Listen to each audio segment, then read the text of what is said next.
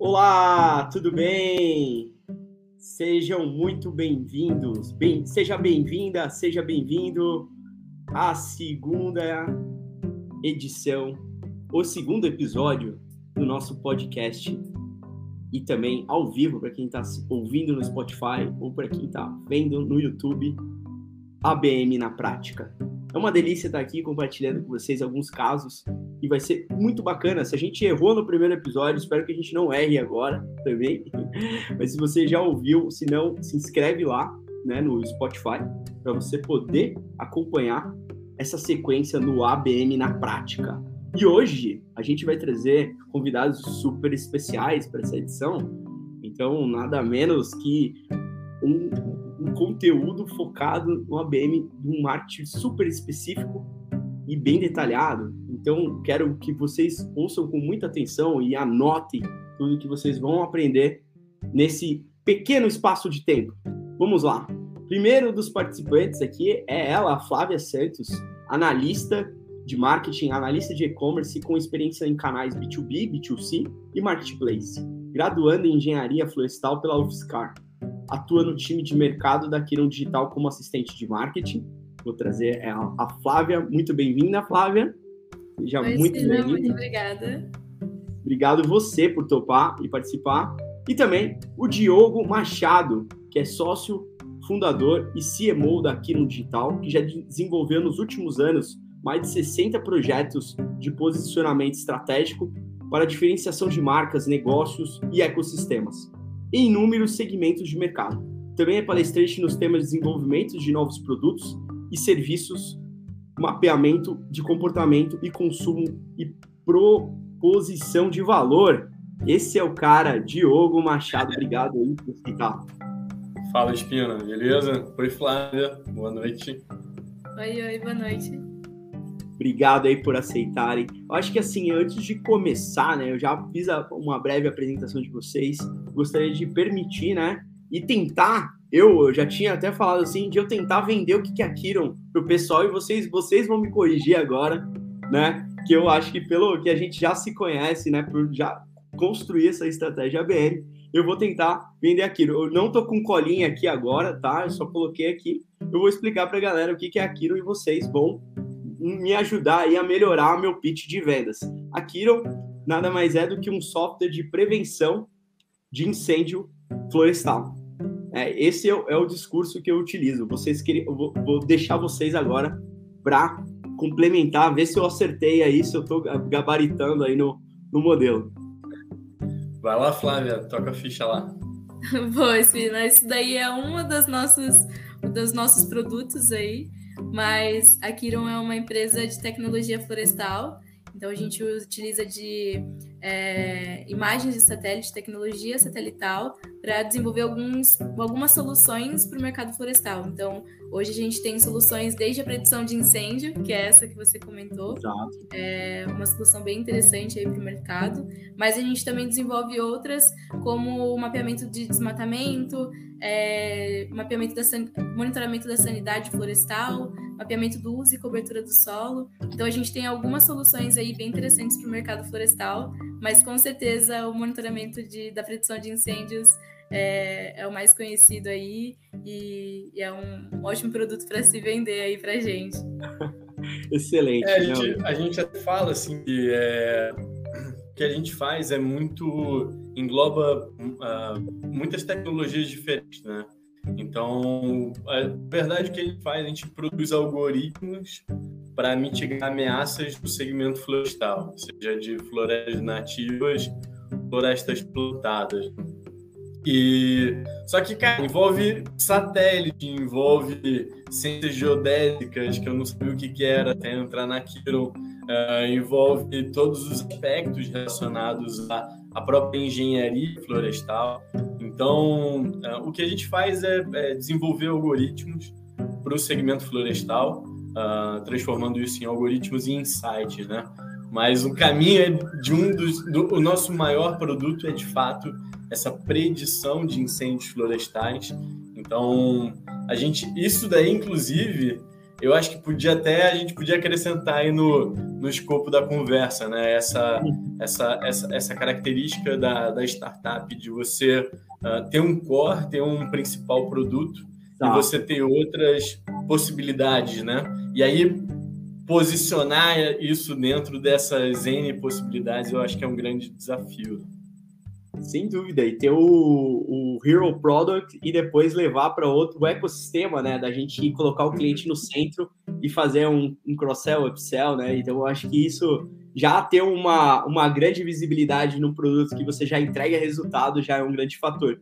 Mas uma das coisas que eu acho que é mais importante é o título desse, desse tema, desse episódio de hoje, para quem está ouvindo, que está muito curioso em saber, que é o ABM para um mercado super específico, certo? Esse é o tema de hoje e, e, e uma das curiosidades, né?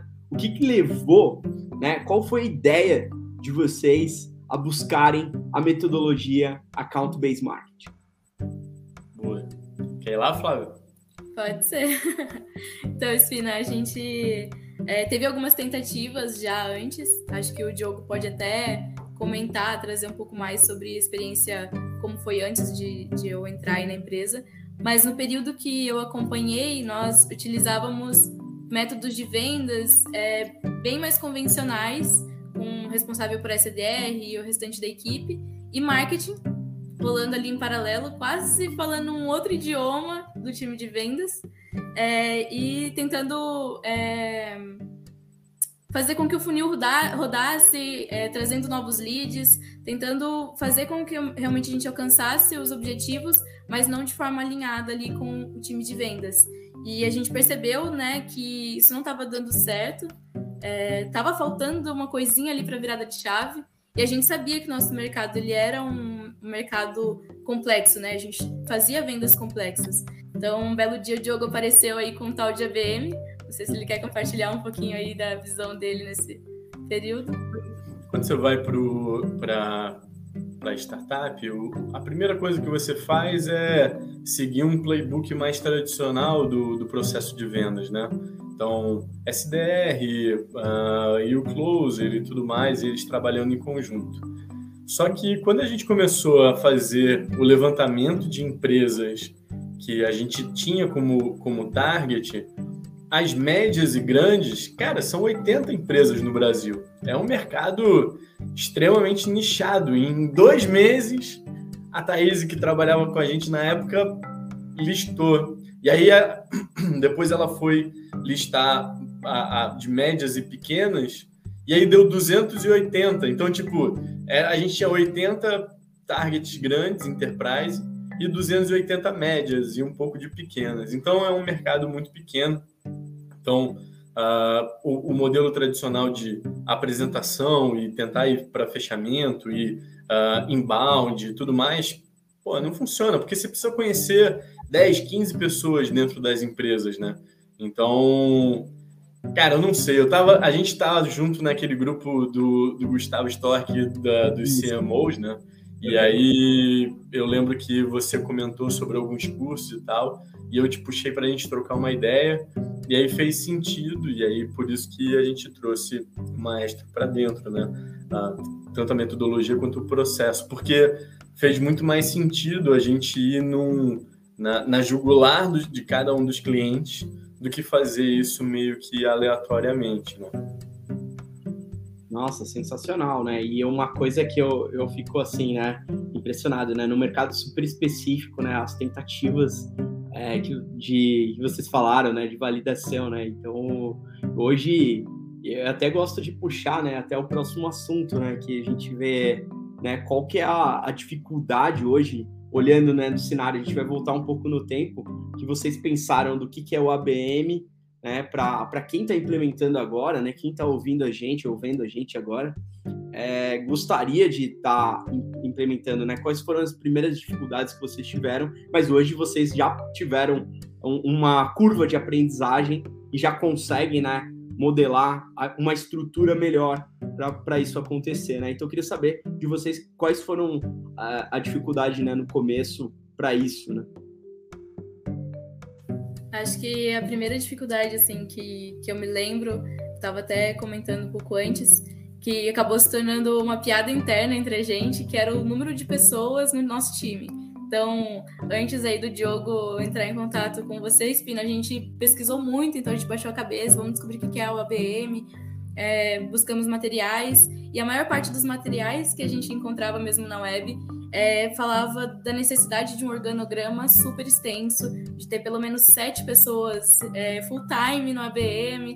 E a gente brincou muito sobre isso, porque a gente tinha três pessoas no time e aquelas pessoas, três pessoas tinham que fazer entregar o que as sete pessoas entregariam. e, e ainda trabalhar com as outras demandas, né, além do ABM. Então acho que essa foi a primeira dificuldade assim que a gente identificou depois acabou que realmente quando a gente entendeu qual era o objetivo né, do, do ABM, onde a gente queria chegar com, com esse trabalho em si, acabou se tornando muito mais orgânico. Então hoje a gente nem pensa na, na dificuldade de, de estar ou não ali com sete pessoas, que eram que as, as regrinhas que a gente encontrava na internet, ou ter ali um time de três, quatro ou cinco pessoas.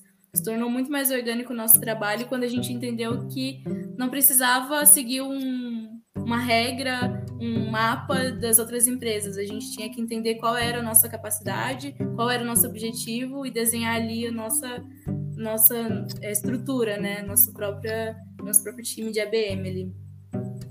É, eu acho que uma outra, uma outra dificuldade, eu não digo que é uma dificuldade, mas ele é um constante aprendizado, é que o ABM está muito relacionado a vendas, ele está diretamente conectado, né?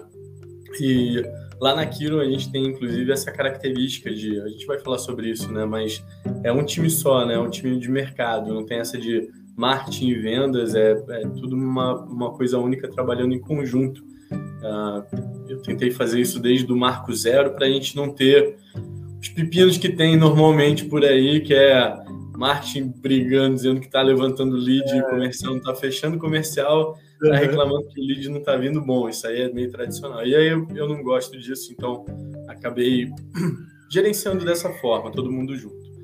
Mas a grande dificuldade do ABM, e isso é um aprendizado que a gente ainda está evoluindo e sempre vai evoluir, é que a gente precisa entender o modelo de compra do cliente final. E esse modelo de compra do cliente final, ele também é diferente cliente por cliente. Então, é um processo para venda enterprise, é um processo tão, tão de alfaiataria, tão uh, delimitado para aquele cliente específico, que o próprio play sale, e a gente pode falar mais sobre isso, precisa ser adequado empresa por empresa. Porque você tem a empresa que Pô, os donos são lá da, da Indonésia, lá, cara, que são os donos que vêm para o Brasil uma vez por trimestre. E aí o decisor tá, tá na mão deles. Você tem outra empresa que é de capital aberto. Aí você tem outra empresa que é mediana.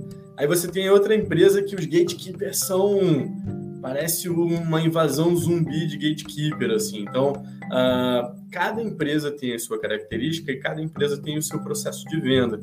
Então, o play sale precisa ter essa adequação. Então, essa, eu vou dizer que hoje nosso maior desafio é esse: adequar play sale uh, cliente por cliente e não cluster de cliente, como em muitos mercados pode acabar acontecendo.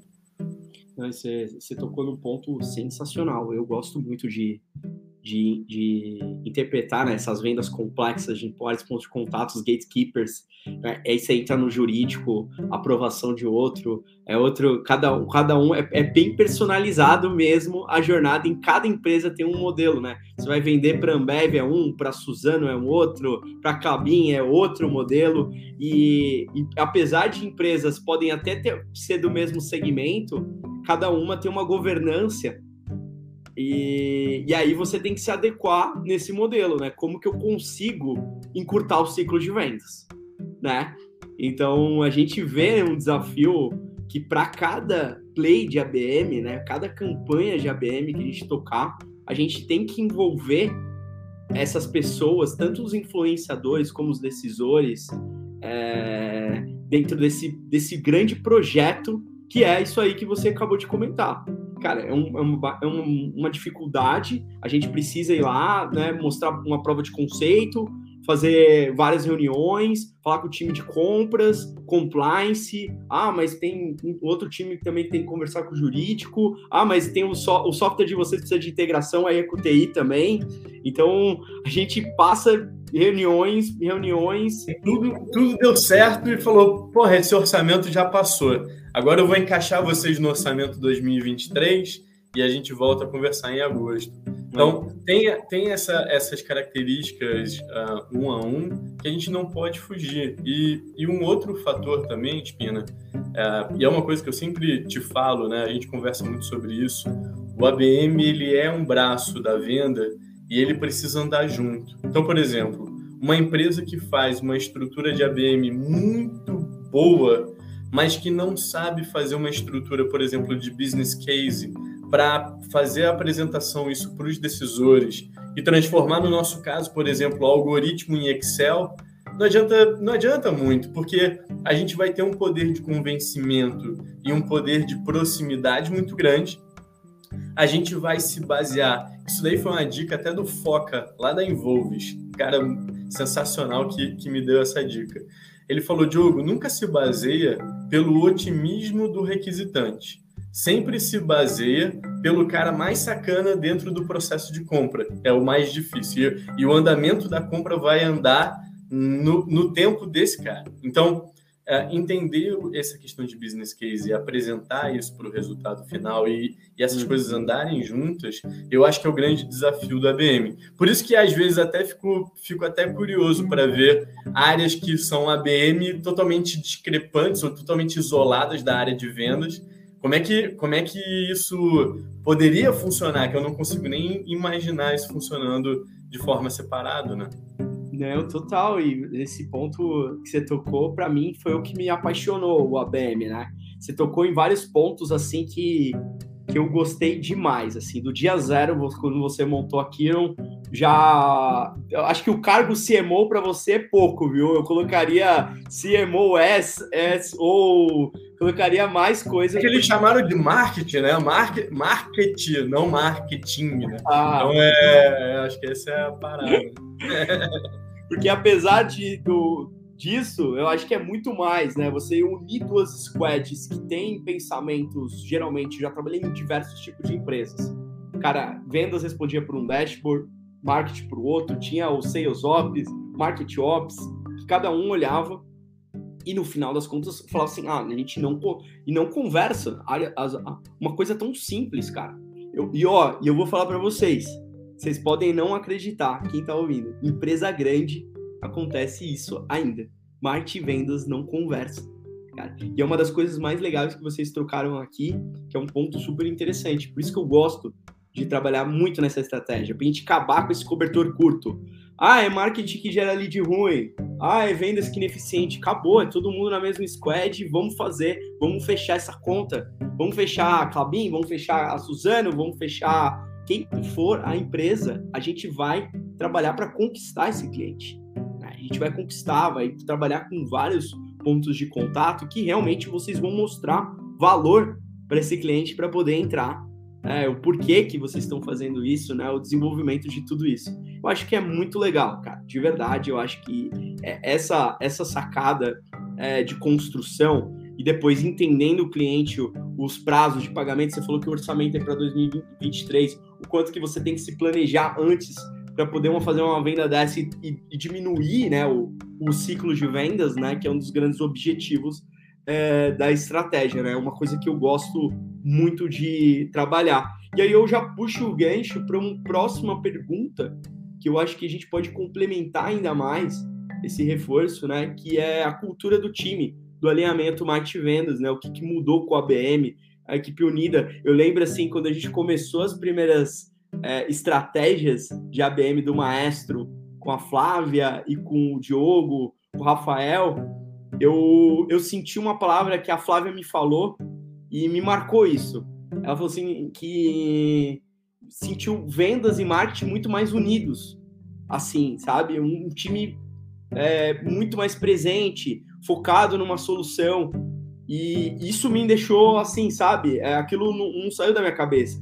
Então, por isso que eu venho para vocês, né? O que que, que que, mudou nessa cultura de alinhamento de time? O que, que outras pessoas que estão ouvindo hoje pode aprender nessa cultura de alinhamento marketing vendas? É bem legal esse Eu acho que é, antes mesmo da gente começar a trabalhar o ABM, a gente já tinha essa, essa questão dos, dos dois times, dois, duas áreas unidas em uma, né? Que formam o nosso time de mercado. Então a gente tem os vendedores e o que seria o marketing, que seria um analista, é, designer, redator, trabalhando já conjuntamente, fazendo reuniões. Mas se a gente não prestasse muita atenção, a gente poderia notar que a gente falava quase idiomas diferentes quando a gente não tinha, não estava trabalhando a BM. Então, é, marketing ali trabalhando realmente para Nutrifunil e vendas é, com SDR alcançando diversas contas. Então, a gente tinha muitos perfis diferentes. A gente estava tentando alcançar todos eles ao mesmo tempo, com estruturas e pessoas diferentes. E a gente não tinha esse alinhamento tão próximo, né? Eu acho que o ABM foi a virada de chave para a gente perceber, não, gente, as duas frentes querem o mesmo, alcançar o mesmo objetivo, né? As duas frentes têm o objetivo de fechar a conta, de vender. Então, não é só o vendedor que vai vender e não é só o marketing que vai é, conseguir convencer, convencer com conteúdo. A gente precisa trabalhar junto nisso. Então, acho que foi totalmente virada de chave. É, hoje a gente trabalha com reuniões semanais com todo mundo do time, onde normalmente é, os vendedores falam todas as negociações que eles estão em andamento, então é, hoje eu conheço tu, tudo que está em andamento em negociações, qual, qual é o pé da, da conversa com cada lead, com cada cliente. É, e lá eles passam a demanda, né? Então, ah, é, a gente precisa desse tipo de material, a gente está com gap nesse ponto. É, seria interessante se a gente conseguisse atender eles com esse tipo de conteúdo, porque eles não entenderam muito bem como funciona a nossa solução. Então, a partir dessas demandas que eles vão levantando nas reuniões que a gente tem, a gente começa a preparar materiais para atender esses, é, esses gaps que podem estar surgindo ou mesmo para eles conseguirem abrir um novo contato, né? Então é muito interessante, eu acho que é muito bacana. É, hoje, assim, é, o que eu acho mais legal é que realmente eu conheço tudo que está em andamento do, do, do, time de vendas, né? No caso dos vendedores, e eles sabem tudo que eu estou desenvolvendo ou que o restante da equipe está desenvolvendo. Isso é muito, muito interessante. É, e, e, levar em consideração que. Uh a gente leva isso de uma forma de que não são duas equipes, sabe? E é um time só. Às vezes, para explicar isso, a gente até explica de uma forma, tipo, a Flávia é marketing. Porra, não é, sabe? A, Flávia é mercado. Então, eu, às vezes eu tenho que falar que a Flávia é, é, é do marketing para que os caras possam entender. Porque se eu falar que ela é mercado, vai dar tela azul na turma, entendeu?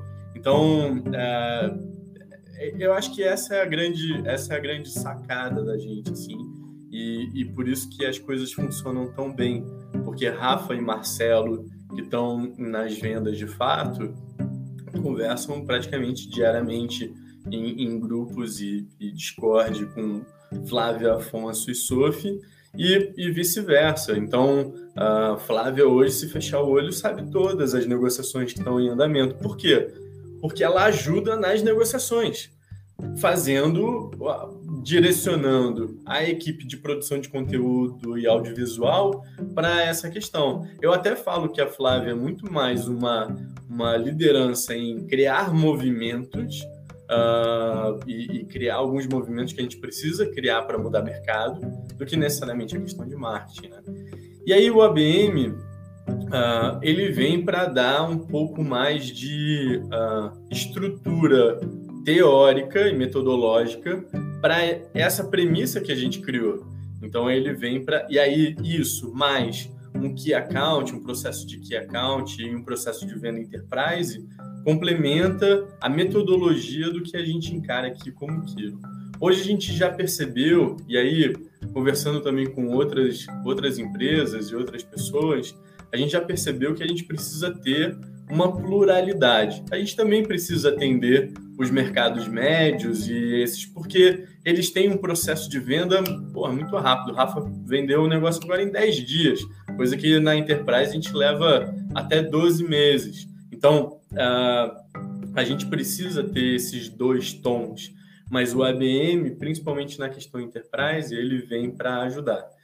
Existe um negócio que a gente já conversou, né, que eu acho que é uma, uma grande, gente pode até falar sobre isso, que é uma grande, eu não digo dificuldade, mas um grande desafio, que é implementar uh, a proximidade que a gente cria no low level e mid level no high level das empresas. Então, na direção, nos decisores, uh, nos C-levels e tudo mais. Implementar o play sales que a gente consegue fazer em mid e low level, no high level, é um grande desafio, né? Então, acho que isso que a gente vem aprendendo e, e tentando trabalhar cada vez mais forte ali dentro daquilo.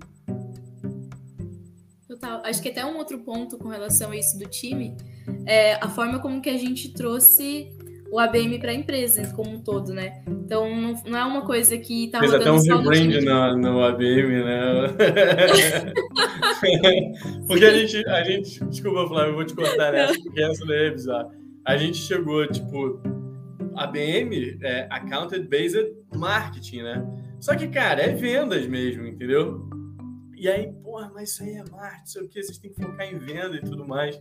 A gente fez um rebrand lá, chamou de Play Sales, uh, deu uma, um negócio, é o processo de, de gestão de funil, né? Não, não muda, né?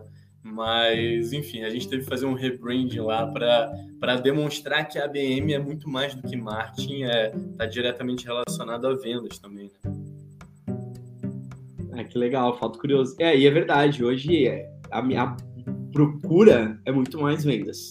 É, apesar de ser interessado pelo marketing, né, a gente usar a analogia do maestro ou da maestrina, né, que conduz a orquestra ponto a ponto até vendas, hoje é convenção de vendas da Unimed, que eu estava lá, convenção de vendas do iFood, é, amanhã eu faço uma convenção de vendas aqui da Forte Sistemas, então a convenção de vendas deles, estou mostrando aqui na câmera, vocês do Spotify não vão ver, mas uma convenção de vendas aqui que está escrito Convenção de Vendas na Veia, realização Fortes Sistemas, que é lá de Fortaleza.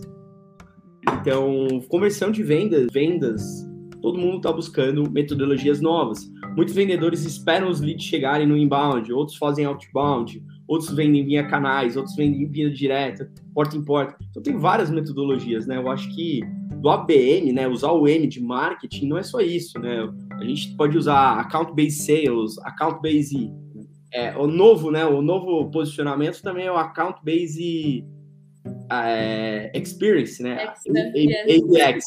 É o ABX, né? O account based experience. Então, é, eu acho que no final das contas o que a gente quer é encantar os clientes, é conquistar. Né? Então, eu sempre coloco isso nas minhas apresentações, né? que conquistar é melhor que convencer. Então, a gente quer realmente aprofundar dentro da conta, entregar qualidade, né? que são contas-chave super estratégicas. Né? Seria aqueles clientes que eu mostraria para minha mãe no portfólio, né? colocar na geladeira ali o logo, assim, nossa, olha aqui que legal. Né? Então, mostrar assim, então, são contas que valem super a pena a gente aprofundar e trabalhar, né? com essa com esses pontos de contato e não desistir, né? O, o, vendedor ser resiliente, né? Tirar essa essa essa fonte manual, não é porque você ouviu um não que não você essa conta não é para você. Acho que para é, uma coisa que eu aprendi quando eu fui no South by Southwest, né? É, tudo que é novo, a primeira resposta é não. Né? Tudo que é novo, a primeira resposta é não, porque você não conhece, você não foi atrás, você não estudou, você não...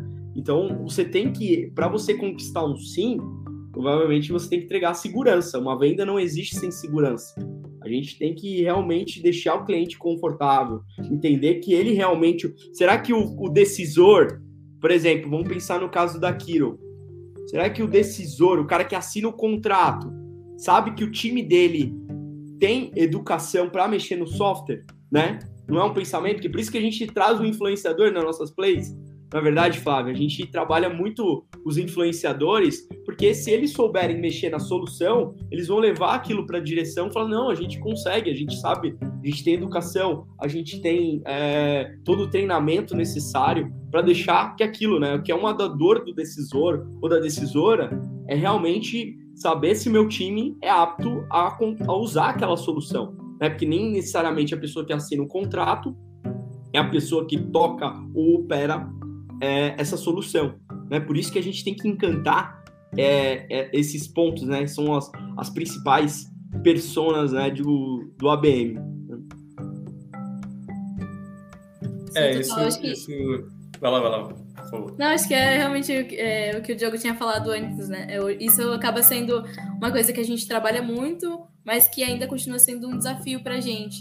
É, até onde a gente consegue encantar o, o, influenciador e até onde ele passa esse encantamento para o decisor, né? Então, e até onde o influenciador influencia, né? Sim. Essa acho que é a maior doideira, assim, né? Porque às vezes a gente chama ele de influenciador, mas às vezes ele é só o o chato do Paranauê, né? Então uh, a, gente, a gente tem que. Eu acho que, eu acho que a, a, a, o entendimento e a pesquisa da cadeia de tomada de decisão e de processos internos é tão ou mais importante do que o processo de play sale de fato, sabe? Porque faz parte do planejamento.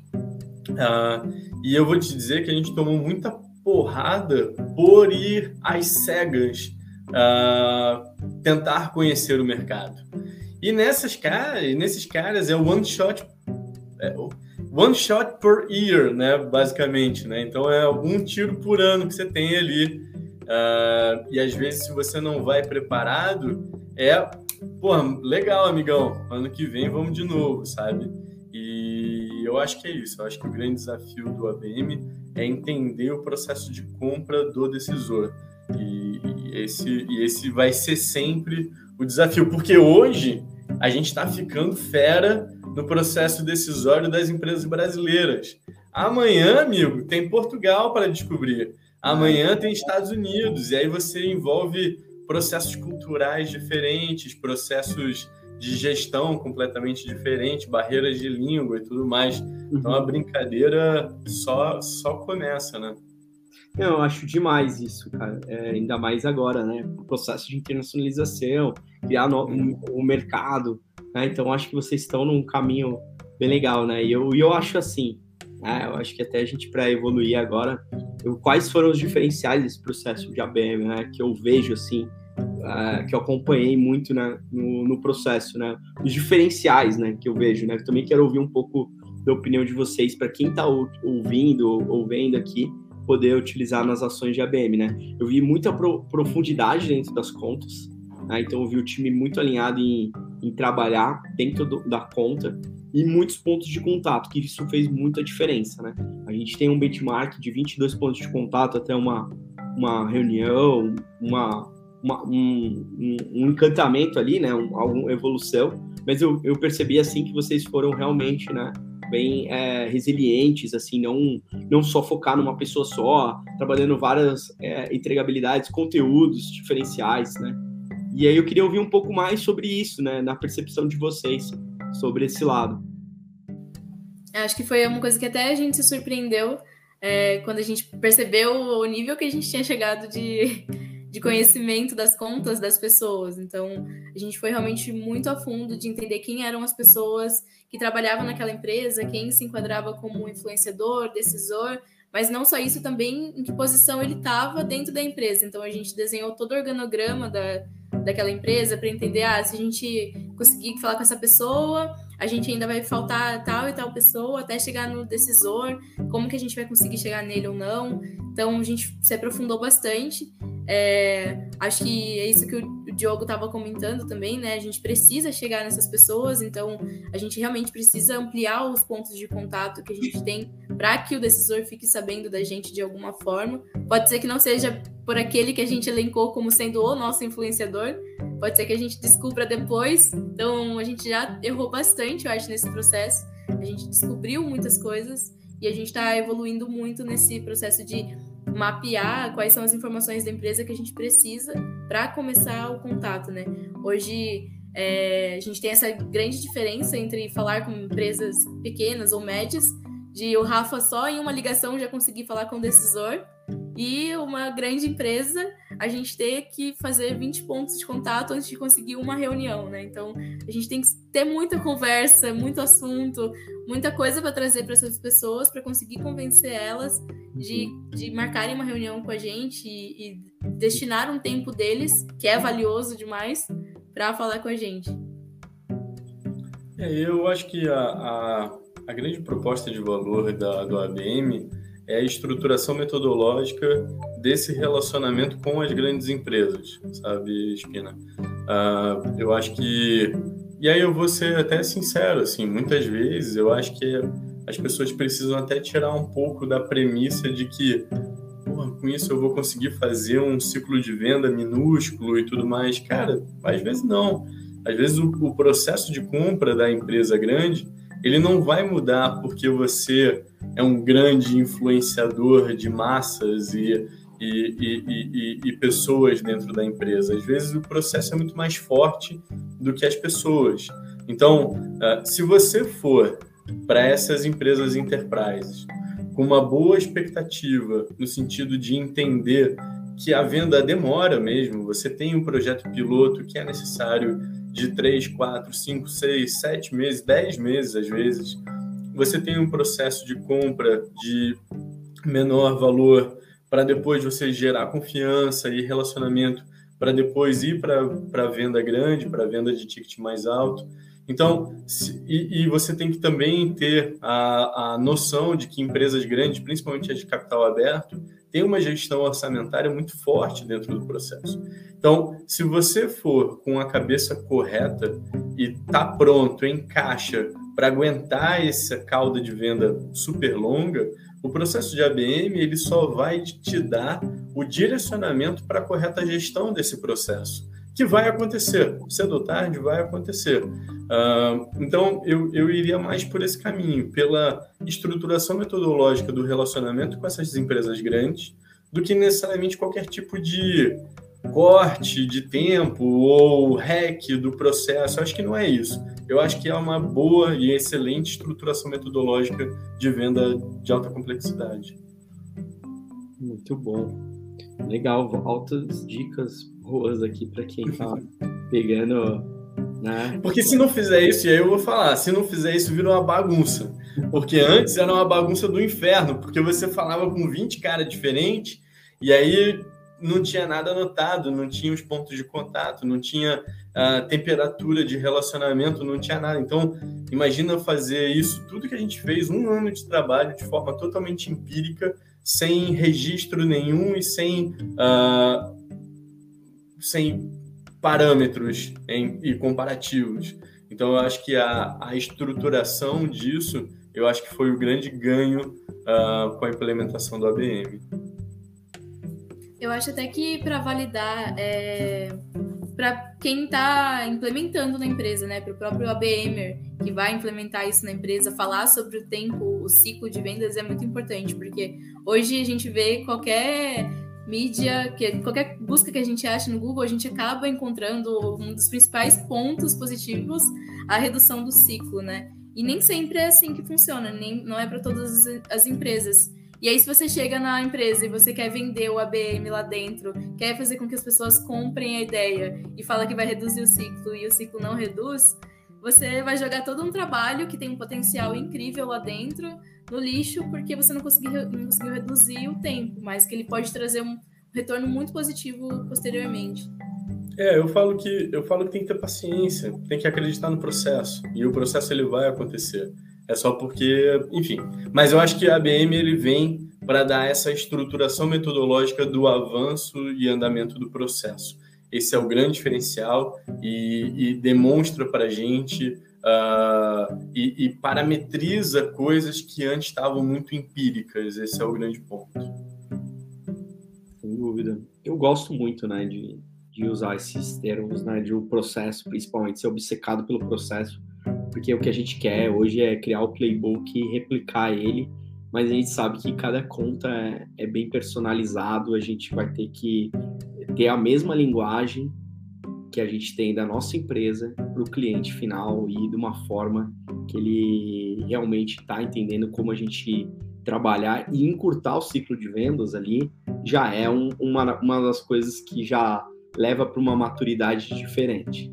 Né? Porque quando a gente já conhece um pouco do mercado, do cliente, da estrutura, provavelmente vocês não vão tomar um erro assim acontecer de novo de ter um orçamento de 2023, né?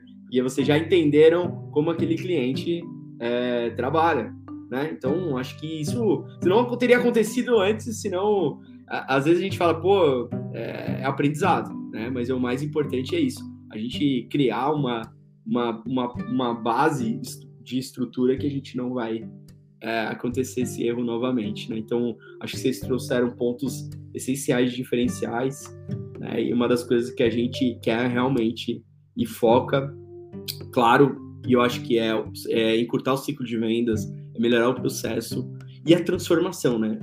Deixar o time mais unido, né? Eu acho que a, a Flávia tocou num ponto super bom do, da maneira né, de trabalhar na Kiron, que é um time já não, não é um time de mercado, não é um time de vendas nem marketing, todo mundo alinhado é, dentro dessas expectativas, né? E uma coisa que eu acho que é legal no diferencial, né, para a gente também é, trazer uma, das coisas bacanas, né, do que vocês já têm de caso de uso é, de ABM, né, é, ações que vocês fizeram, né, de cases. Eu queria até ouvir um pouco de vocês, né, tanto o Web Summit em Portugal ali. Eu queria muito que vocês trouxessem essas ações diferenciadas de pontos de contato para o pessoal também entender que não é muita coisa só digital, né? Muita coisa. Tem muitos clientes que a gente também trabalha no, no encantamento offline, ou então também com ações diferenciadas, né? De a gente. É, como a gente fazer essa abertura de portas, né? De conversar com esses clientes que, que são, às vezes, né? Com, numa ligação fria, talvez a gente não conseguiria. Então, por isso que eu venho com vocês, assim, perguntar, né? É, de, de ações estratégicas nesse sentido. É, a gente rodou nossa primeira ação off é, durante a inauguração da, da nossa sede em Portugal. Então, a gente teve a inauguração da empresa e a gente queria aproveitar esse momento para é, enviar um convite, mas que fosse um convite diferenciado para essas contas que a gente estava rodando no ciclo. E a gente enviou, então, uma caixa com um convite, um vinho português para trazer essa memória, essa, essa celebração junto com a gente que as pessoas se sentissem realmente convidadas a, a, participar e comemorar esse momento com a gente durante a transmissão que a gente fez ao vivo. E eu acho que foi uma ação bem interessante. É, a gente teve pontos muito positivos, é, vídeos de de clientes, eh, leads, gravando, agradecendo a gente pelo convite. E a gente também teve pontos muito negativos que a gente aprendeu muito com a ação. Então, é, pessoas que receberam dentro da empresa e que não poderiam receber por compliance. Então, foi a primeira aprendizado nosso ali de uma ação é, off. Então, acho que a gente conseguiu tirar muitos aprendizados desse tipo de, de campanhas que a gente pode usar futuramente de novo. Mas não só isso, agora também com o retorno das atividades presenciais, a gente tem é, equipes nossas indo para para escritórios, indo tomar um café, indo conversar com as pessoas. Acho que o Diogo pode conversar um pouco mais sobre isso, que ele, ele tem feito bastante isso do, do, presencial. Mas eu acho que é muito importante esse tipo de, de ação no, no no off também, né? A nossa, nosso mercado, ele é um mercado que ainda não é 100% digital. Então, os nossos decisores ainda têm um perfil é, mais velho, que não acessa tanto a internet. Então, é muito difícil a gente conseguir conquistar essas pessoas pelo digital. Então, a gente precisa é, entender que, apesar das nossas campanhas serem interessantes, a gente precisa manter o, o off ali também em paralelo. É, eu acho que esse é o grande ponto, assim, entender entender as particularidades de cada um dos decisores também. Teve uma situação muito interessante, eu precisava, uh, eu, eu realmente precisava ter uma reunião com um diretor de uma associação florestal. E, e, é muito difícil você ter essas reuniões, porque a agenda dos caras é muito, muito fechada, muito complexa. E aí eu consegui lá, por intermédio de um, um amigo em comum, eu consegui lá uma meia hora na, no escritório do cara. Deu um tempo depois, o Paulo, que é bem amigo desse diretor, que é nosso amigo também, falou: pô, vamos, vamos almoçar junto, cara, vamos fazer um almoço junto. uh, eu vou te dar a letra, eu vou te dar a letra do restaurante que ele gosta, e aí a gente vai, marca nesse restaurante tudo mais. E eu vou te dar mais uma dica, cara. O cara é adventista.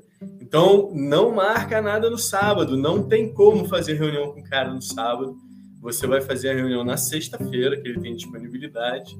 E aí, pô, o cara, o cara é adventista, a gente vai respeitar a, a religião do cara. Então, vai fazer no almoço, não pode fazer de noite também. A disponibilidade é dele no almoço. E aí, cara, você vai para o almoço e, e, toma água e tudo mais, porque você respeita a, a, a, outra pessoa, né? As opções das outras pessoas. E quando você conhece até a religião do cara e, e você uh, cria esse rapport com, com, a, com a pessoa, uh, fica muito mais fácil de você demonstrar afeto pela pessoa e, e trazer uh, proximidade. E aí foi exatamente isso que aconteceu. Ele tirou um pouco a barreira que ele tinha de preconceito da gente, das nossas soluções, escutou a gente de uma, de um, de uma guarda totalmente baixa, entendeu que a gente estava querendo ajudar de fato e, e, e, nos aproximar de uma forma muito positiva e abriu portas para a gente que a gente não teria a possibilidade.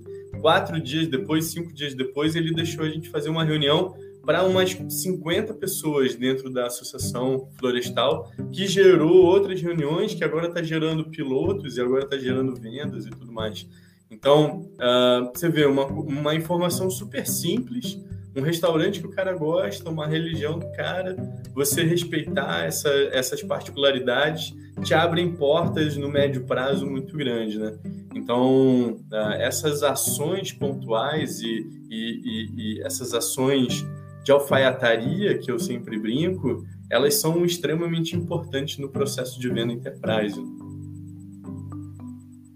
Sem dúvida, gosto bastante, né? O, o artesanal. A gente sempre prefere coisas artesanais, né? Ser robotizado, sair por ali, né? Então isso criou muita empatia também, né? De entender os lados de, de gostos e interesses, né? E, e, e, você e você tem que e você tem que ser criativo também, Espina, porque, por exemplo, a gente criou um evento em parceria com o Paulo também, e aí esse evento uh, a gente consegue convidar as pessoas a participar desse evento de um tema super específico que a gente está trabalhando. Uh, de uma forma totalmente a comercial, não é um approach comercial, ele tem o, o, o, objetivo de convidar.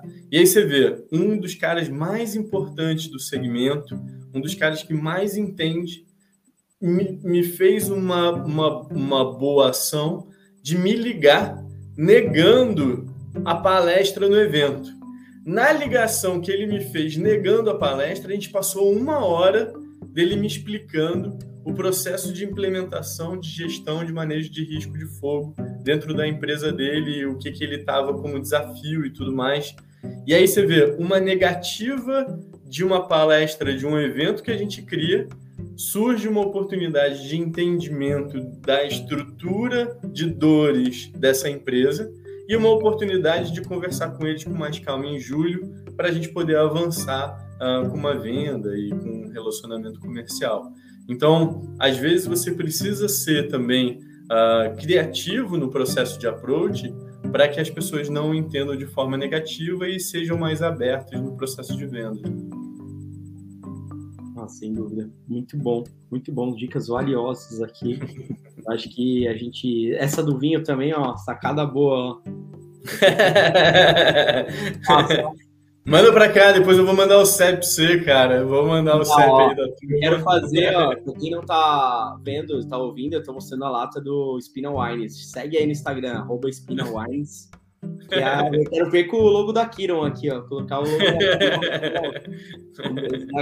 eu já falei, o, o, o, Gil, o Gil, que é o meu sócio lá, o CEO, ele tá, ele tá se escondendo lá. Ele faz uma cerveja top pra caramba. A gente tem que fazer um rótulo de cerveja daqui. Tá vendo? Tem que fazer Demorou um... já. Isso aí, ó. Né? Personalização ali pra agradar. Gente, o papo tá muito, muito, muito bom. Talvez a gente poderia se estender muito mais. Eu tô muito feliz aqui de compartilhar com vocês, né? A, a... quer dizer, compartilhar com quem tá ouvindo, quem tá vendo a gente, é, essa evolução, né? A gente, esses aprendizados, né? Ter case, mais cases reais aqui de ABM no Brasil, né? Então, acho que eu, eu venho num, num formato de agradecimento a vocês dois, a Flávia e o Diogo, por apostarem no Maestro, né? Bem no, no começo. Ainda a gente está no começo, né? Eu acho que cada dia é um dia novo, né? Mas por essa é, construção em conjunto que não, não seria nada sem vocês. Eu, meu muito obrigado, assim, né? Já estou dando meu muito obrigado por vocês, né? De, de poder ajudar nessa, nessa construção em conjunto. E agora deixo aí para vocês também é, deixarem aí os canais aí, se vocês querem contatos, é, pra, pra, como o pessoal pode encontrar vocês ali. Então, eu queria deixar também um, um, que vocês pudessem fazer é, esse encerramento. Acho que é primeiro agradecer, Espina, pelo espaço, né, pela oportunidade. Eu acho que foi é uma conversa excelente. A gente vive trocando bastante ideia, mas acho que a Kiron evoluiu no processo de EBM porque a gente teve outras pessoas compartilhando experiências, né, dividindo com a gente é, sucessos e, e insucessos no, no, caminho deles de, de implementação. E eu espero que a gente possa ter ajudado bastante as pessoas que estão ouvindo ou assistindo a gente, né? É um processo muito importante essa de divisão. É, posso deixar depois os, os, nossos canais aqui nos comentários. Aí se o Diogo também quiser compartilhar os canais dele. Mas acho que só o site da Kiron, se vocês quiserem conhecer um pouco mais a gente, é www.kiron.digital. E fiquem à vontade para chamar a gente para qualquer contato. Boa.